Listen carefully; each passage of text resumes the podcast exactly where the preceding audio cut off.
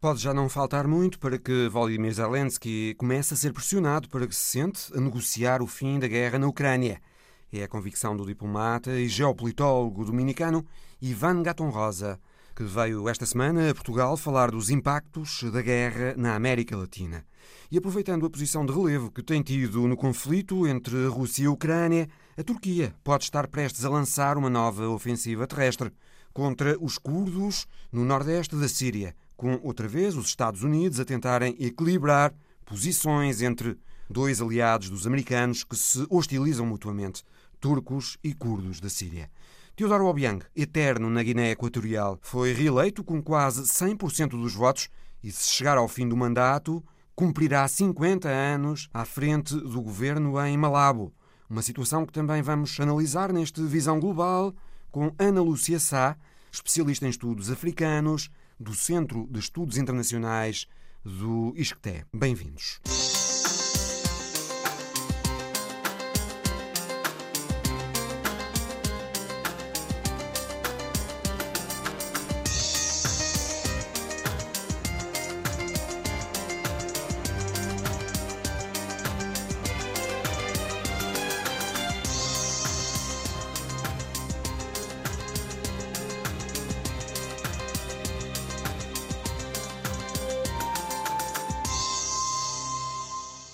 Ivan Gaton Rosa, diplomata dominicano, especialista em geopolítica, esteve em Lisboa a participar numa mesa redonda da Universidade Autónoma sobre as implicações geopolíticas da guerra na Ucrânia na América Latina.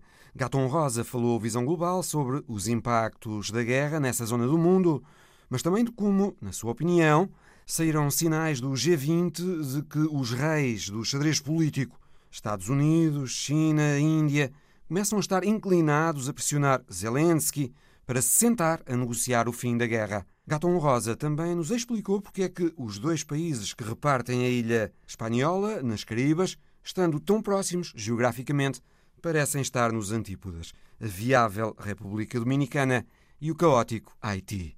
A conversa começou pelos impactos da guerra na Ucrânia na América Latina. Lo primero es ver que América Latina está siendo impactada por el costo del petróleo. A primeira coisa é que a América Latina está a sofrer o impacto do preço do petróleo. Nada tem um impacto tão forte na economia como o preço dos combustíveis. Isso reflete-se na inflação. E a inflação não é mais do que um imposto sobre os salários das pessoas. Isto em países onde a maioria das pessoas não tem um trabalho formal, onde existe uma taxa de desemprego elevada. Também temos que tomar em consideração que a América Latina tinha conseguido alguns avanços em termos de redução da pobreza. E tudo isso foi prejudicado pela Covid-19. Se viu estropeado, dañado por la Covid-19.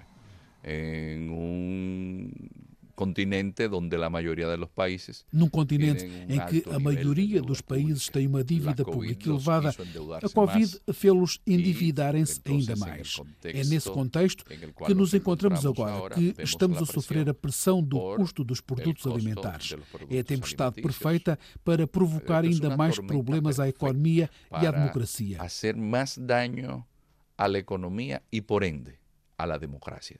Eu creio que um grande perdedor com estas condições que tem a América Latina. Com estas condições atuais na América Latina, eu acho que um grande perdedor é a democracia, porque vão aparecer mais populismos. Se reparar nos estudos que têm sido feitos, vai notar que a maioria dos latino-americanos olham agora de forma mais positiva para o regresso de governos autoritários. A democracia fica em causa porque há um elemento fundamental que tem de ser analisado na América Latina, que é a segurança. As pessoas juntam os problemas económicos aos problemas de segurança, porque há muita criminalidade. Um estudo recente indicou que na América Latina mais de 10% do produto interno bruto é afetado pela criminalidade.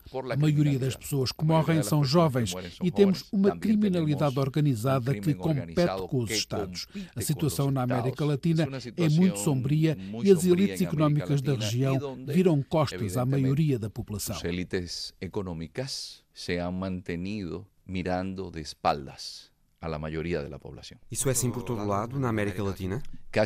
Quase toda a América Latina, com exceção de um dos países com maior igualdade, tomando em consideração que nem em África existe um nível tão alto de desigualdade económica como na América Latina. Esse país é o Uruguai.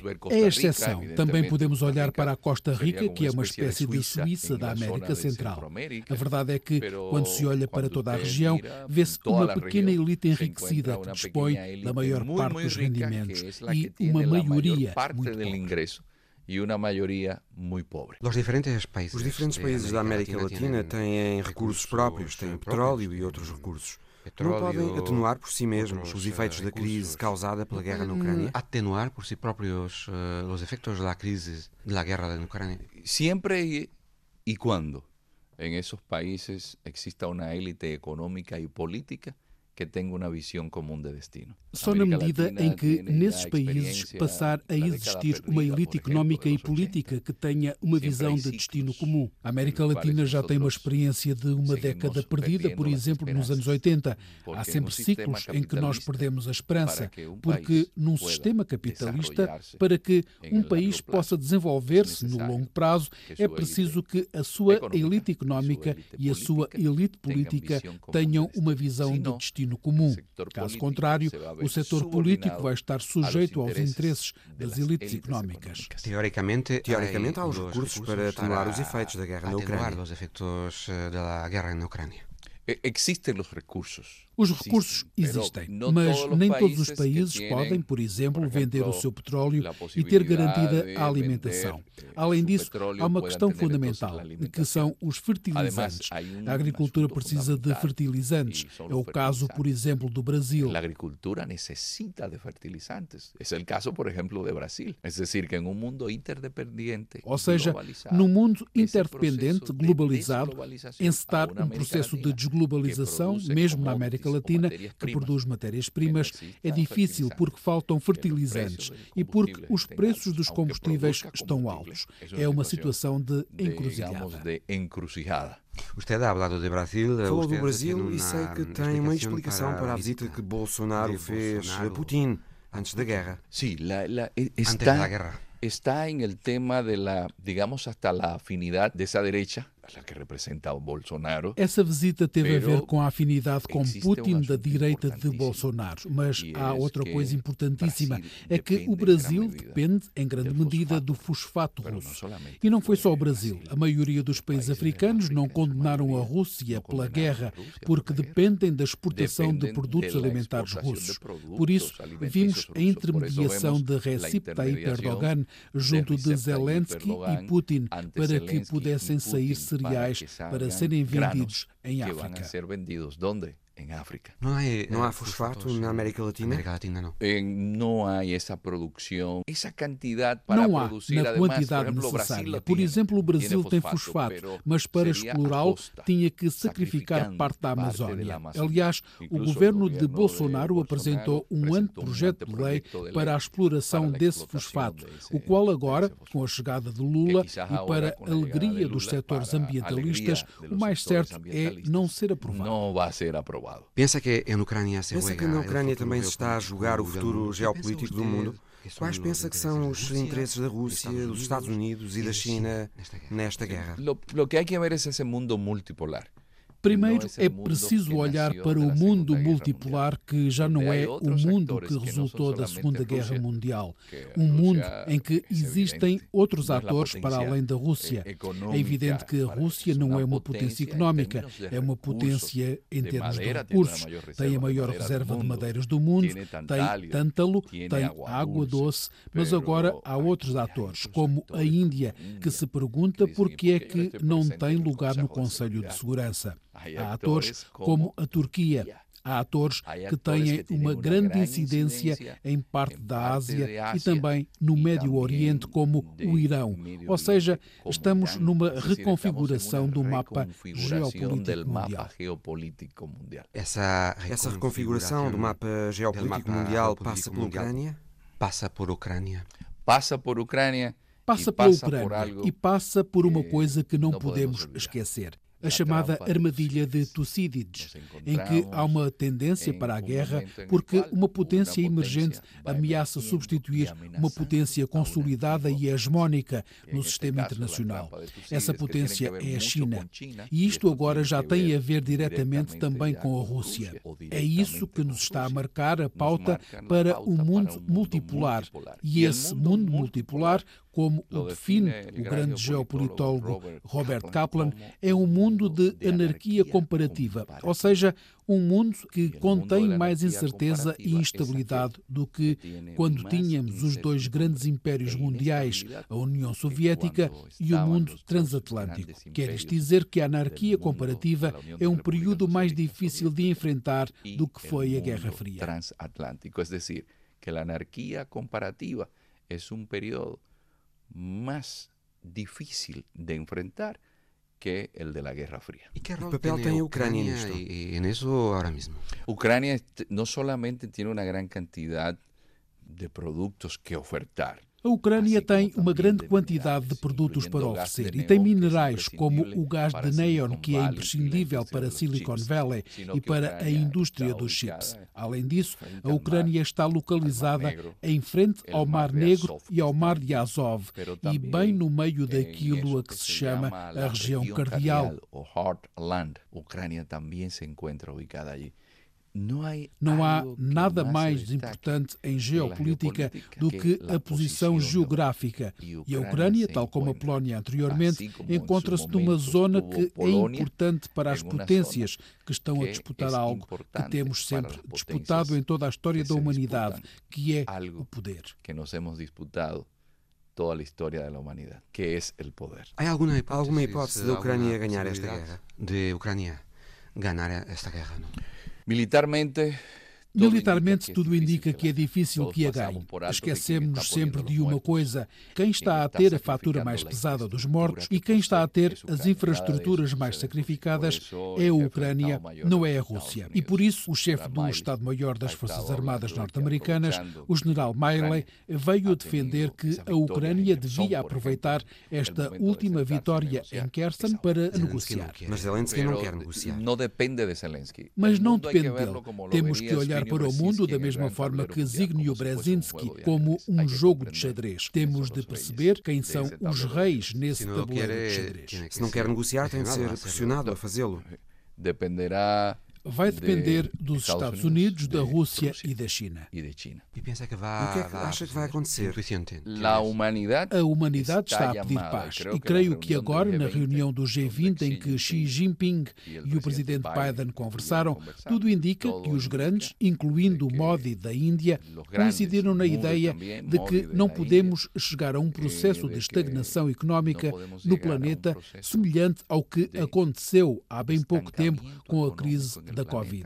É evidente que parece, e o jornal Washington Post já filtrou informação nesse sentido, parece que a administração Biden quer que Zelensky se sente a negociar. Apesar de haver setores no Departamento de Estado muito ligados ao secretário Blinken que consideram que se deve levar a guerra até às últimas consequências, mas isso seria muito negativo para o mundo, que está a passar por uma situação económica muito crítica que está passando por uma situação económica muito crítica. Pensa então que Pensa então que a cimeira do G20 talvez tenha sido o princípio do fim da guerra.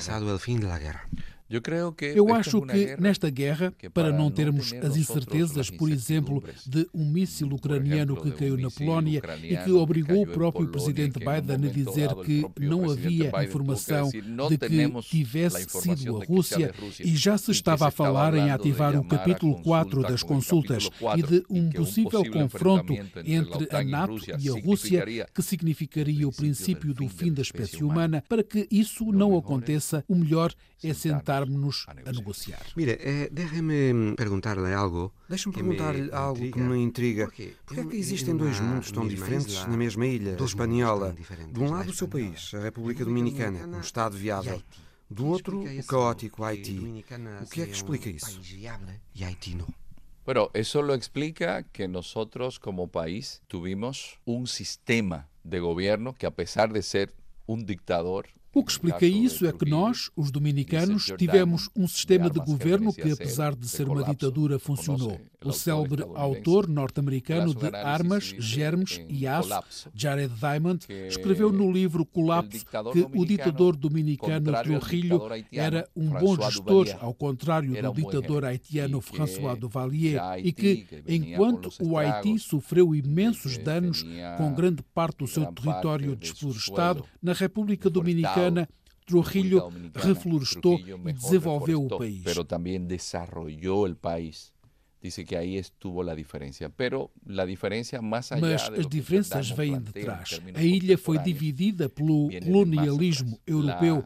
Houve o Tratado de Ryswick de 1697 que permitiu aos franceses terem alguma presença no lado ocidental. Onde já se habla de que os franceses podem en el lado occidental de la isla, eh, tener alguna presencia. Cuando llegan los Borbones. Mais tarde los chegaram os Bourbons com Carlos III e decidiram estabelecer uma fronteira. Os franceses que estavam na zona ocidental e a que os espanhóis chamavam bucaneros podiam permanecer nessa parte da ilha. Então, os franceses foram se desenvolvendo e criaram a colónia mais rica de França.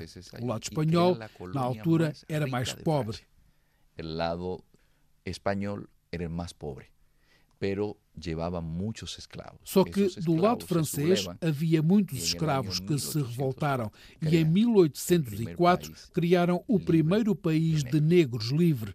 Esse Haiti não foi reconhecido nem pelos Estados Unidos, nem pela Europa, que também via a existência de um país negro como uma ameaça salir adelante. Luego de todo esto, Depois disso, o Haiti passou por inúmeras rivalidades internas, porque uma coisa que geralmente não se sabe é que um escravo, por norma, não vivia muito tempo.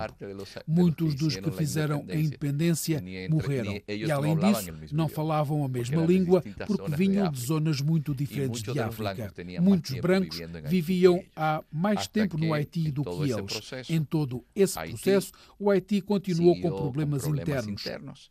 Un Luego, desarrollo caótico. Caótico, sin recursos. Caótico, eh, sem recursos. Já, já no século XX chegou Papa Doc, depois, veio Baby Doc, que foi uma dinastia política. Depois Aristide, que foi o primeiro presidente eleito democraticamente.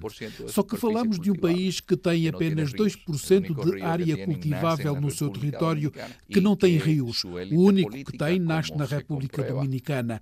É um país com uma elite política que foi alvo de sanções dos Estados Unidos e do Canadá porque ajudou a criar gangues que converteram o Haiti numa Somália. Essa é a diferença. Na República Dominicana criou-se uma institucionalidade a partir da ditadura de Trujillo. A democracia trabalhou essa institucionalidade, enquanto que o Haiti é um Estado falhado. Que logo a democracia trabalhou em essa institucionalidade, mas Haiti é um Estado fallido. Ivan Gaton Rosa, diplomata e geopolitólogo da República Dominicana. Situação outra vez muito tensa no nordeste da Síria, onde a Turquia lançou esta semana centenas de ataques aéreos com drones e artilharia, e com o presidente turco Erdogan a prometer que ainda é só o início e que, no momento oportuno, avançará com tropas e tanques sobre as posições curdas no nordeste da Síria. Erdogan considera a milícia curda das forças democráticas da Síria um inimigo e culpa pelo ataque terrorista em Istambul de meados do mês, apesar dos curdos terem negado a autoria desse ataque que não foi reivindicado. Erdogan terá já até preparado os aliados para a iminência de um ataque. José Pedro Tavares, correspondente da Antena 1 em Ankara. Boa tarde. A Turquia já interveio militarmente no nordeste da Síria no passado, mas também já tem ameaçado fazê-lo outras vezes e nada acontece. Desta vez, o que parece? Erdogan cumprirá a ameaça? Olá, eh, de facto, a Turquia já interveio três vezes no norte da Síria, em 2016, 2018 e 2019, e controla direta ou indiretamente três enclaves já no norte do, uh, do país vizinho. Uh, Erdogan uh, já o diz há muito tempo, ele, o, que ele, o que ele queria, se, se, se, o deixassem, era fazer uma, uma zona tampão de cerca de 30 km de extensão ao longo de toda um, a fronteira entre a, a, Turquia e a Síria, no norte da Síria. ele quer afastar de, dessa zona tampão todas as milícias curdas sírias que Ankara diz serem aliados do PKK, um grupo separatista curdo que é reconhecido como uma organização terrorista por Ankara, mas também eh, pela NATO, pela União Europeia, eh, por, eh, por Washington, e eventualmente mandar para essa zona tampão alguns dos 3,5 milhões, 3 milhões e meio de refugiados sírios que vivem na, na Turquia.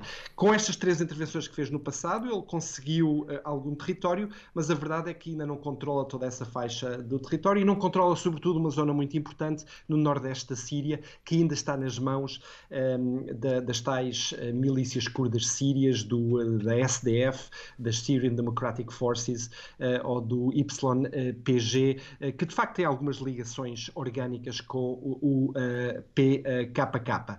Há um problema, há vários problemas no, no, terreno, que é a presença de soldados russos e de soldados americanos nessa, nessa zona zona. Precisamente os é- Estados Unidos e a Rússia, José Pedro, pediram contenção à Turquia. Serão capazes de travar as intenções turcas? Pois, eh, ambos, eh, enfim, a, a, apesar de estarem em, em lados diferentes da, da, da, barricada, os russos, como é sabido, apoiam o regime de Bashar al-Assad, os Estados Unidos eh, são muito críticos do regime de Bashar al-Assad e durante anos armaram e apoiaram precisamente estas milícias curdas sírias eh, no terreno, que foram eh, durante anos os principais aliados dos americanos e da coligação internacional internacional na luta contra o califado islâmico, contra os fundamentalistas uh, do, uh, do, do, Daesh. E, e, por isso mesmo, porque têm soldados no terreno uh, e porque não querem, sobretudo os americanos, perder o seu aliado na luta contra o Daesh, que ainda é a principal prioridade americana na região, eles não querem que os turcos entrem por ali dentro e enfraqueçam ainda mais estas milícias curdas sírias. Aliás, Mas desta vez, José Pedro, claramente os curdos não são a prioridade para os Estados Unidos, mas sim a Ucrânia.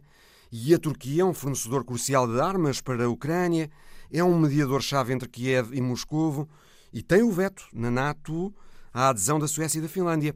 Isto dará aos turcos conforto para avançarem sobre o nordeste da Síria, se o entenderem, Zé Pedro? Exatamente, e isso é provavelmente, eh, enfim, a, a lógica do, do, presidente Recep Tayyip eh, Erdogan, que se sente numa posição de força para eventualmente convencer estes dois parceiros, Rússia e Estados Unidos, e avançar por ali dentro. Os americanos, de facto, têm retirado uh, da, da, da, Síria, já tiveram uma força muito grande, neste momento têm cerca de apenas 600 homens, mas, mas, mas noto que nos ataques desta semana, na, passada terça-feira, um ataque de um drone turco que eh, bombardeou uma zona que ficou a escassas centenas de metros da principal base americana ainda no nordeste da Síria. Imagine-se o, o, problema que seria se um drone turco eh, bombardeasse e causasse vítimas entre os americanos ainda, ainda presentes. Mas como dizias, a, a Rússia, a, a, Turquia está a mediar no conflito da Ucrânia, tem algum ascendente mesmo sobre uh, Vladimir Putin,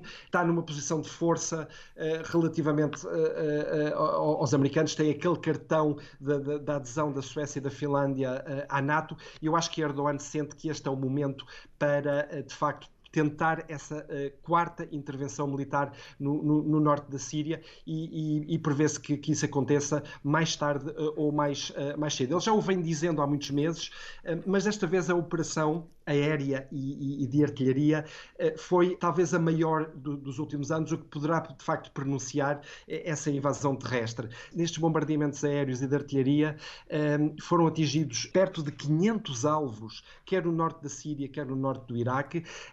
Várias dezenas de aviões turcos fizeram bombardeamentos numa faixa de terreno de cerca de 700 quilómetros entre o oeste da Síria e, e praticamente a fronteira entre o Iraque e o Irão alguns deles atingiram posições muito para no interior de, de, destes países. Houve alvos que foram atingidos no norte do Iraque, que ficavam cerca de 100 quilómetros um, da fronteira turca, uma operação a larga escala. Os turcos dizem que uh, estão, estão, a cumprir os objetivos. Segundo uh, fontes da, da, das Forças Armadas turcas, já foram eliminados pelo menos 254 terroristas, que é o que eles chamam aos separatistas curdos uh, do PKK no norte do Iraque e às milícias curdas sírias. Mas a verdade é que estes ataques de artilharia e de e bombardeamentos aéreos uh, têm feito também muitas vítimas uh, civis na Síria, onde os dados são mais concretos e mais fiáveis.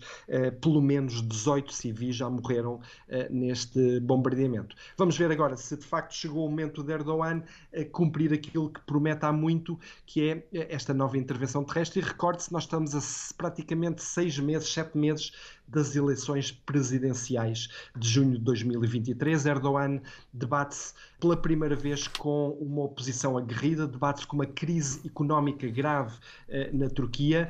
Um, eh, as sondagens indicam que pela primeira vez em décadas eh, Erdogan poderá perder estas eleições e nada como uma guerra nacionalista, nada como uma intervenção militar nacionalista para reunir as hostes nacionalistas, para reunir uh, o povo uh, e, e, para enfrentar uma batalha eleitoral que se prevê dura para, para Erdogan. Mas se a Turquia concretizar a ameaça de avançar sobre o nordeste da Síria, os curdos prometem responder e é bem conhecida a combatividade destas milícias.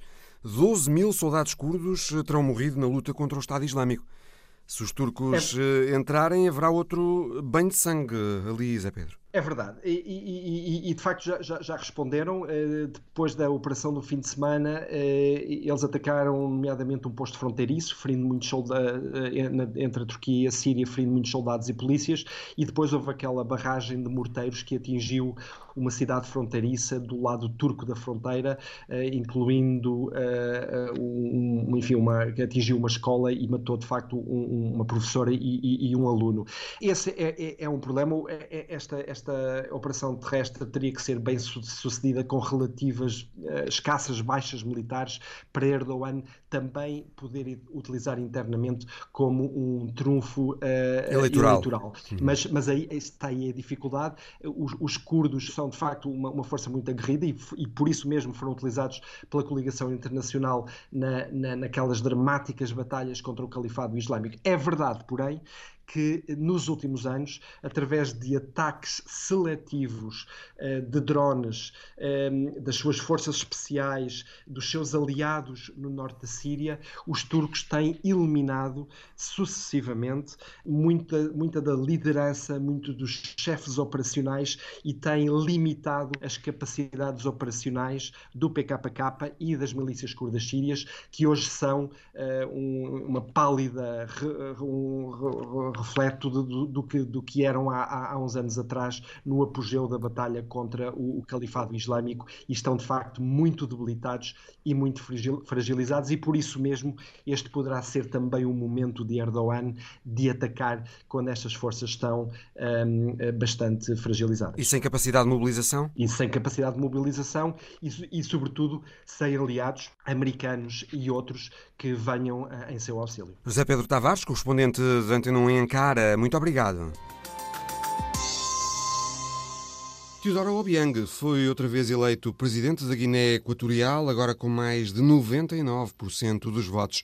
Obiang já está no poder há mais de 40 anos, é o presidente em funções há mais tempo no poder em todo o mundo. Ana Lúcia Sá, investigadora do Centro de Estudos Internacionais do ISCTE, especializada em estudos africanos, boa tarde. Mais de 99% dos votos para um presidente que se recandidata quando mais de 80% da população da Guiné Equatorial vive abaixo do limiar da pobreza, é um resultado, no mínimo, duvidoso. Boa tarde. Sim, duvidoso, mas expectável. E, é, e era esperado que ganhasse com confortável maioria mas nunca, não sei, 99% é demasiado. Ainda que, lá está, seja expectável atendendo às condições do próprio país, atendendo à forma como o país está construído. Não contando com o senador Buenaventura Suno, eh, que concorre sempre em presidenciais contra o Obiang, mas que todos dizem que é um candidato fantoche que é, na verdade, um hum. aliado de Obiang, a única oposição que o presidente teve nestas eleições foi eh, Andrés Essono, Andrés Essono, da Convergência Sim. para a Democracia Social, que denunciou fraude em massa nas eleições e, portanto, disse que Obiang será um presidente ilegítimo. No entanto, este é o único partido da oposição que não está proibido. Eh, que papel tem realmente a Convergência para a Democracia Social na política da Guiné Equatorial? Um país eh, no qual as organizações denunciam detenções sem acusação, tortura de dissidentes.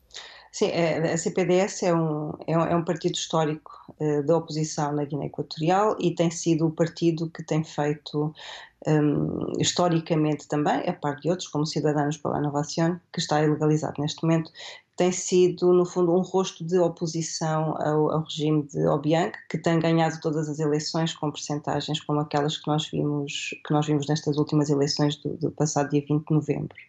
Muitas vezes este partido é visto como, sendo oposição efetiva, muitas vezes é questionado se de facto ir a jogo nestas condições se dará legitimidade ao partido. Durante muito tempo foi visto como o partido do único deputado da oposição no Parlamento, Plácido Micó, o anterior, o anterior líder da CPDS, antes de André Zé Sonondó. E de facto tem-se questionado se ir, a, actuar com estas regras, não é? fazer o jogo, se não, se, se não estará a própria CPDS a legitimar toda esta instituição fraudulenta que está em vigor no país. Mas o que é certo é que tem sido o, o partido da oposição que, de alguma forma, tem canalizado e tem mostrado uh, como pode ser feita a oposição na Guiné Equatorial. E é preciso verificar também uma coisa nestas últimas eleições. A par de todas as outras, houve fraude eleitoral, um, houve mecanismos de controlo da, da, das eleições, uh, tudo isso está amplamente registado e está amplamente sancionado, inclusive pela comunidade internacional. No entanto, a CPDS, em campanha política, e altamente repressiva esta campanha política, com muita falta de informação, com muita falta de transparência, com o controle dos movimentos da população, conseguiu ainda assim algo que não tinha conseguido com tanta. Um, contundência, digamos assim, nas anteriores eleições, que era mobilizar para as suas atividades de campanha um número significativo de pessoas que aderiam às ações de campanha, apesar de todas as campanhas difamatórias, apesar de todas de, de todo o dispositivo repressor instalado, acabou por de alguma forma canalizar e, e, e veicular mensagens de, de algum, da oposição possível neste contexto. Teodoro Obiang foi reeleito por mais um mandato de sete anos. Ele tem 80 anos. Uhum. Muitos analistas apostam que ele não vai cumprir o mandato eh, e que se está a preparar para passar a pasta ao atual vice-presidente, o filho, Sim. Teodorino Nobiang. Teodoro Obiang.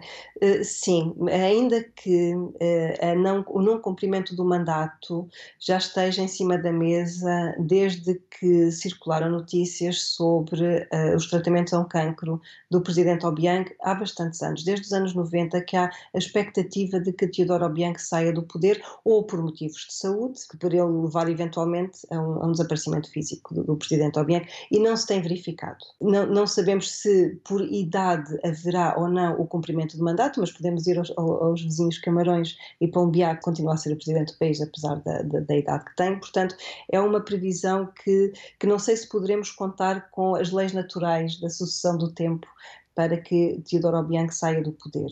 No entanto, há uma previsão de sucessão na Constituição e este é um mecanismo que pode garantir a sucessão do regime, é? quando há esta previsão na Constituição de um, de um, legítimo, de um legítimo sucessor, herdeiro do poder político, em caso de vacatura de poder, que neste caso, no caso aqui na Equatorial, está nas mãos do filho mais velho do presidente Obiang, conhecido também como Teodorino, eh, Obiang.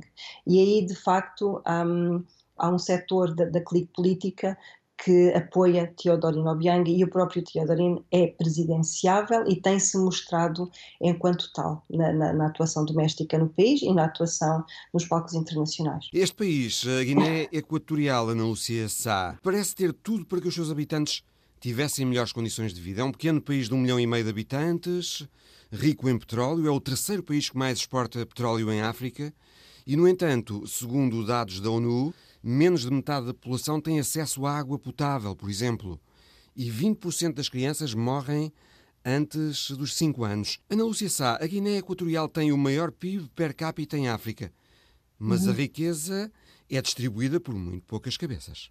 Sim, de facto, sim. Uh, ainda que uh, a narrativa e as contas do, do, PIB e de ser um PIB elevado em África, até no contexto internacional, acabam por esconder as condições reais em que vive o país, em que vive a maioria da sua população. Eh, são contas baseadas na renda externa do, do, Estado e, nesse sentido, sendo um país produtor de petróleo e sendo um país uh, relevante no contexto africano em termos de produção de petróleo, uh, isso faz com que as contas sejam feitas nesse sentido. No entanto, não existe qualquer política de redistribuição, não existe qualquer política de melhoria das condições de, vi de vida de um, num país que, que, como disse, é um, é um microestado, é um país bastante pequeno, com uma população bastante reduzida. Não se sabe ao certo o número de habitantes da Guiné Equatorial, mas situa-se entre um milhão, um milhão e meio, que não têm tido, e a maioria da população não tem tido o retorno de todas essas rendas do petróleo, que acabam por ficar capturadas nas mãos da elite política, que é simultaneamente a elite económica do país. Consta, no entanto, também, por outro lado, eh, que as infraestruturas têm melhorado nos últimos anos na Guiné Equatorial, estradas, etc. Sim, sim, de facto, eh, em termos infraestruturais tem havido melhorias, estradas e outro tipo de construções, de edifícios, mas, no entanto, aí estamos mais uma vez a ver uma faceta mais externa, mais cosmética, do que deve ser um investimento redistributivo e dirigido às necessidades da população. Portanto, uma preocupação com a montra. Sim, no fundo, sim, é uma preocupação com a montra e uma preocupação uh, está com, com, uma perspectiva do desenvolvimento infraestrutural que não corresponde a um desenvolvimento humano, humano real, porque, como disse, a maior parte da população uh, da Guiné Equatorial não tem sequer acesso à água potável. No entanto, o Obiang, em setembro, aboliu a pena de morte. Foi uma exigência da CPLP para que o país pudesse pertencer. Esse foi sim, um avanço. Foi, sim, foi um, avanço, foi um avanço que veio muitos anos depois, porque uma das condições para a entrada da Guiné Equatorial na CPLP era uma abolição prévia da pena de morte. Uh, e, só, e só veio bastantes anos depois da entrada na, na CPLP. Ehm, foi abolida do Código Penal, o Código Penal foi revisto porque, à semelhança de outros países no, no continente africano, o Código Penal em vigor ainda era o Código Penal da, da, da antiga potência colonial, neste caso da Espanha franquista, que previa a pena de morte. No entanto, e como muitos ativistas da Guiné Equatorial têm salientado, um, é, um, é um regime autoritário como a Guiné Equatorial, não é necessário ter previsto na lei a pena de morte. É um avanço, sim, Hum, desde que houve a entrada da Guiné Equatorial na CPLP, ainda que, ainda que a pena de morte estivesse em vigor, em vigor, não houve condenados à pena capital. No entanto, era um instrumento necessário para a repressão, saber que existe essa possibilidade de disposição sobre a vida das pessoas. Era, é, é, é um instrumento repressivo com, com bastante relevo, mas no, no contexto de, do autoritarismo da Guiné Equatorial, nem sempre é necessário que haja a previsão da pena de morte, porque existem outros mecanismos de, de controle político e de controle social à disposição. Uh, desaparecimentos uh, por explicar, mortes também uh, por explicar prisões políticas, condições miseráveis das cadeias em que não, não é tão complicado falecer devido a uma doença endémica como a malária ou outras doenças que estão presentes no país e que não são controladas e, e, e aos presos não são dadas condições condignas de habitabilidade. Ana Lúcia Sá, nestas eleições, além do Presidente, votaram-se os deputados, eh, senadores, também autarcas, isto apesar da Constituição proibir que se façam outras eleições em simultâneo com as presidenciais. Ora, isto parece exemplificar bem a fragilidade da Constituição e das instituições em geral num país como a Guiné Equatorial. Sim, eh, em primeiro lugar, as eleições presidenciais são inconstitucionais. Estas eleições presidenciais já eram por si inconstitucionais porque, porque foram antecipadas exato, sem exato, que a Constituição o permitisse. Exatamente, exatamente. No entanto, a Constituição e qualquer instituição da Guiné Equatorial está nas mãos de quem detém o poder. E há uma grande arbitrariedade e há a disposição de todas as instituições por parte de quem detém o poder, neste caso o Presidente Obiang ou a clique a ele, a ele associada, mas com Tidor Obiang como a grande, a grande figura que detém a chave do controle do poder na Guiné Equatorial. E houve, além desta irregularidade, houve várias irregularidades nestas eleições. Uh, o próprio boletim de voto era irregular, porque continha todos os momentos eleitorais. As pessoas num só boletim votavam para a Presidência da República, para o Senado, para o Parlamento, para as eleições locais. Isto também não tem qualquer respaldo eh, constitucional. No entanto, eh, as, as, missões de observação apenas têm salientado as questões de transparência e do acesso à informação. E isto parece-me eh, desonesto a vários níveis, porque tudo nestas eleições foi, eh, foi por princípio violado e continua a ser sancionado, continua a ser aceito e continua a, ser, a estar em vigor um Estado completamente um, em, em, que as, as instituições as mais, e os mais elementares princípios da democracia são completamente capturados e continuamos sem fazer absolutamente nada para que o, o estado das, das, coisas mude. Ana Lúcia Sá, investigadora do Centro de Estudos Internacionais do ISCTE, especializada em estudos africanos. Muito obrigado. Obrigada.